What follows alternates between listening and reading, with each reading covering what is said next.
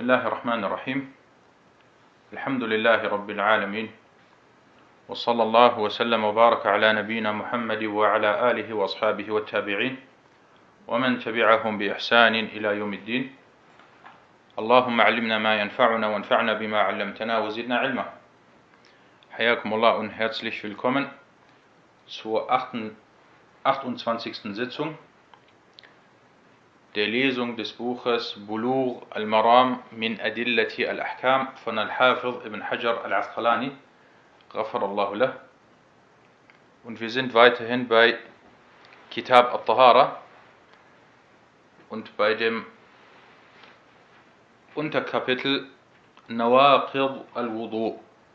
Die Sachen oder die Dinge, die die Gebetswaschung ungültig machen. Und wir sind angelangt beim 75. Hadith. Und wir lesen erstmal den Hadith auf Arabisch, dann auf Deutsch und dann gibt es inshallah die Erläuterung dazu.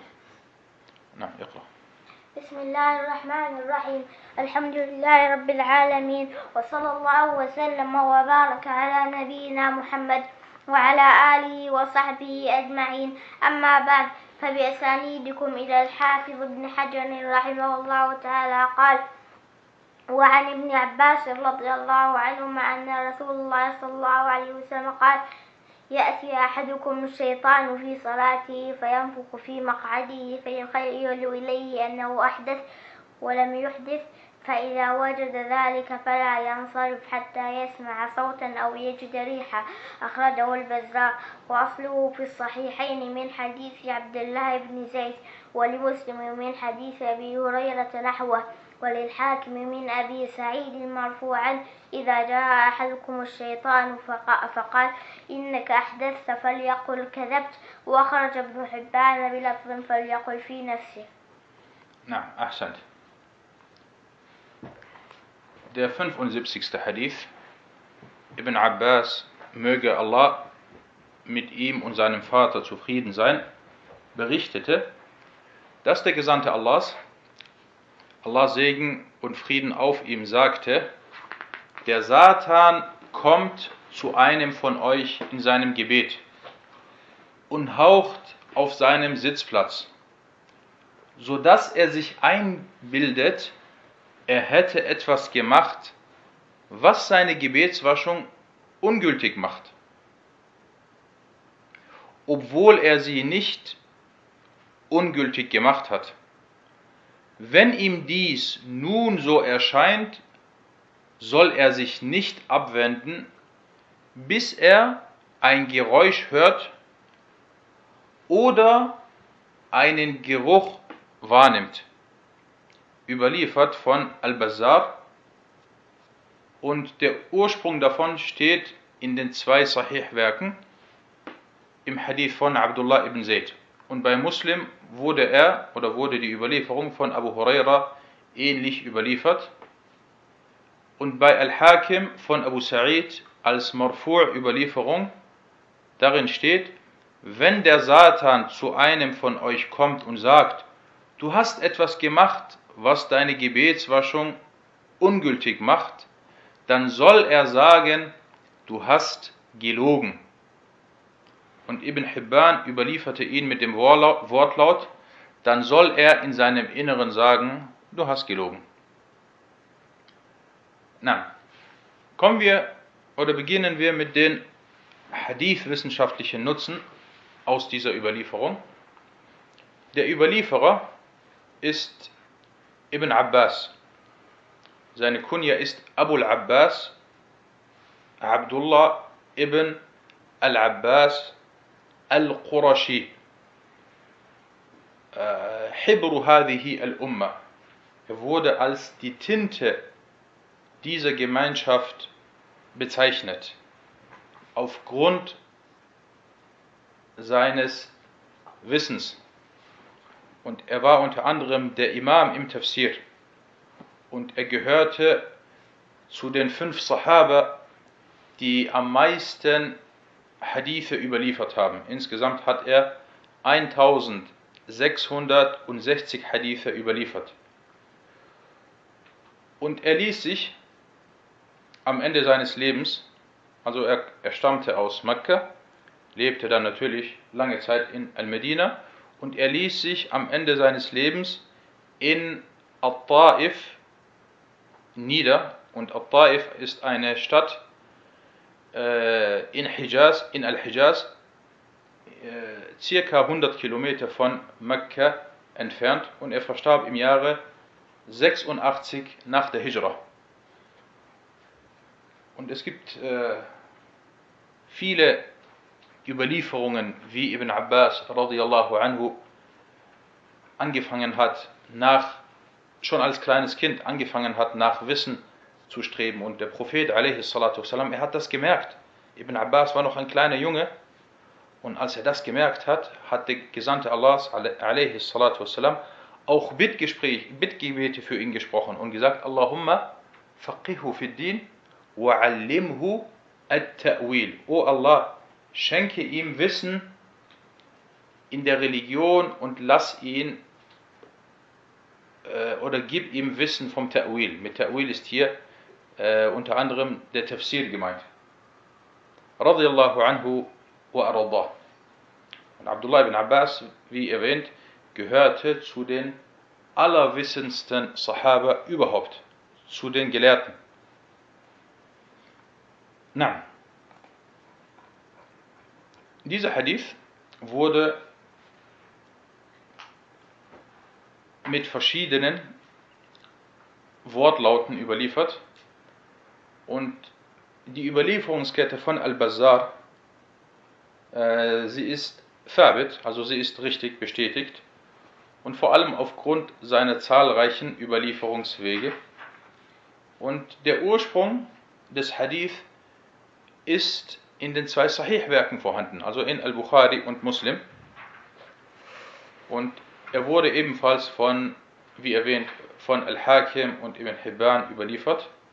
Und im Großen und Ganzen, diese ganzen Wortlaute, verschiedenen Wortlaute, äh, stärken sich gegenseitig, da sie alle einen Ursprung haben und da sie alle auf ungefähr das gleiche hinweisen. Und deswegen sagt der Sheikh Abdullah Sa'd über den ersten Wortlaut, also den Wortlaut von Al-Bazar, Huwa Sahih, er ist authentisch.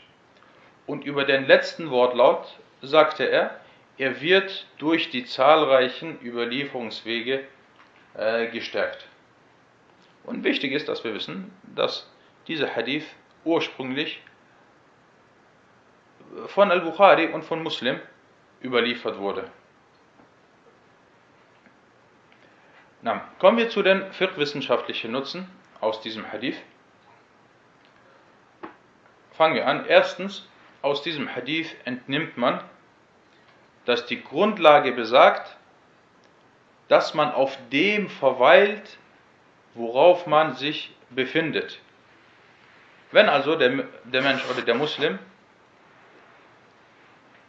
sich im Zustand der Tahara, also im Zustand der rituellen Reinigung befindet, das ist jetzt Al-Yaqin, das ist jetzt die Gewissheit. Wir wissen, wir haben die Gebetswaschung verrichtet.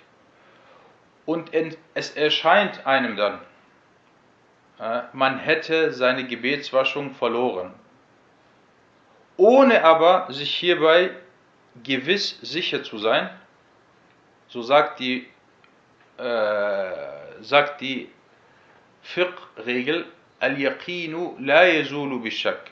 Die Gewissheit wird nicht durch Zweifel verdrängt. Also in diesem Fall befindet man sich weiterhin im Zustand der rituellen Reinigung.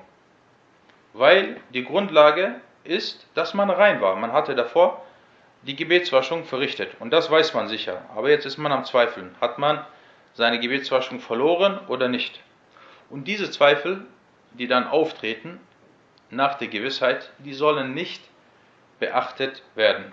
Und das gilt für die Gebetswaschung und gilt auch, wie jetzt in diesem Fall, für Situationen, wo man denkt, man hätte vielleicht seine Gebetswaschung verloren und für viele andere Sachen, äh, die mit den Gottesdiensten zu tun haben. Der zweite Nutzen aus diesem Hadith unter anderem wird entnommen, dass der Satan sich verwandeln kann und einem etwas vorspielt. Hm, so begeht er zum Beispiel Taten oder er verrichtet Taten, von denen der Mensch glaubt, sie seien wahr. Wie jetzt hier yukhayyalu ilayhi. Es wird ihm vorgetäuscht oder es wird ihm so äh, gezeigt oder es wird ihm, es erscheint ihm so, dass er, dass er die Gebetswaschung zum Beispiel verloren hat. Äh, und der Mensch glaubt, dass diese Sachen wahr sind. Aber in Wirklichkeit ist dies nur ein Trick, mit der Satan versucht, die Ibadat, also die Gottesdienste des Muslims zu zerstören. Der dritte Nutzen aus diesem Hadith, es ist äh, vorgeschrieben, dass der Muslim stark in seinem Willen ist und dem Satan keine Möglichkeit bietet, dass er seine Gottesdienste zugrunde richtet. Wenn zum Beispiel Shaitan, la'anahullah, der Satan, möge Allah ihn verfluchen, ihm einflüstert, dass seine Gebetswaschung ungültig geworden ist, dann soll man sagen, du hast gelogen. Sprich mit dem Satan in diesem Fall. Entweder du sprichst mit, äh, mit ihm, indem du äh, ihn das hören lässt, oder du sagst das in deinem Inneren, wie es in dem Hadith, in dem letzten Hadith ist gekommen, dann soll man was? Soll man sagen, kadhabta. Du hast, du hast äh, gelogen. Na, der vierte Punkt, der Satan ist ein deutlicher Feind der Söhne Adams, der Menschen. Und wer sich auf ihn einlässt, wird von ihm in die Irre geführt. Deswegen muss man den Shaitan zum Feind nehmen. Man muss sich den Shaitan zum Feind nehmen. Er ist dein Feind. Und du musst gegen ihn vorgehen. Das ist ein Feind, den du ständig bekämpfen musst. Und deswegen sagte auch Allah Ta'ala äh, im Koran, Inna shaytana lakum aduun fattakhidhuhu aduwa. Innama yad'u hizbahu liyakunu min ashabis sa'ir. Gewiss, der Satan ist euch ein Feind. So nehmt ihn euch zum Feind. Also Allah sagt, nehmt ihn euch zum Feind, bekämpft ihn.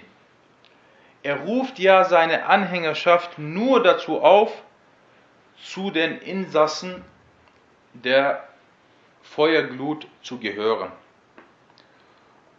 Und der fünfte Nutzen aus diesem Hadith, die Luft, die gelassen wird, macht die Gebetswaschung ungültig und sie macht ebenfalls das Gebet ungültig. Aber natürlich mit der Voraussetzung, dass man sich hierbei äh, sicher ist, dass Luft gelassen wurde. Zweifel reichen nicht, sondern man muss sich sicher sein. Ja, und wenn, wenn diese Gewissheit vorhanden ist, dann hat man seine, dann ist die Gebetswaschung dadurch ungültig geworden und ebenfalls das Gebet. Na, und der letzte und sechste Punkt oder Nutzen aus diesem Hadith, äh, wenn sich allgemein auf alle Gottesdienste bezogen, wenn sich Zweifel mehren, soll man sie nicht beachten. Soll man sie nicht beachten. Sei es jetzt auf das Gebet bezogen oder auf die Gebetswaschung oder auf das Fasten äh, etc. Und wenn man so vorgeht, schließt man diese Türe und man gibt dann Shaitan nicht mehr die Möglichkeit, dass er von dieser Türe her eintritt und versucht, den Menschen äh, einzuflüstern. Na, das soweit zu diesem Hadith und inshallah beginnen wir äh, ab der nächsten Sitzung mit einem neuen Unterkapitel. Bab Adab قضاء الحاجة هذا والله تعالى أعلم وصلى الله على محمد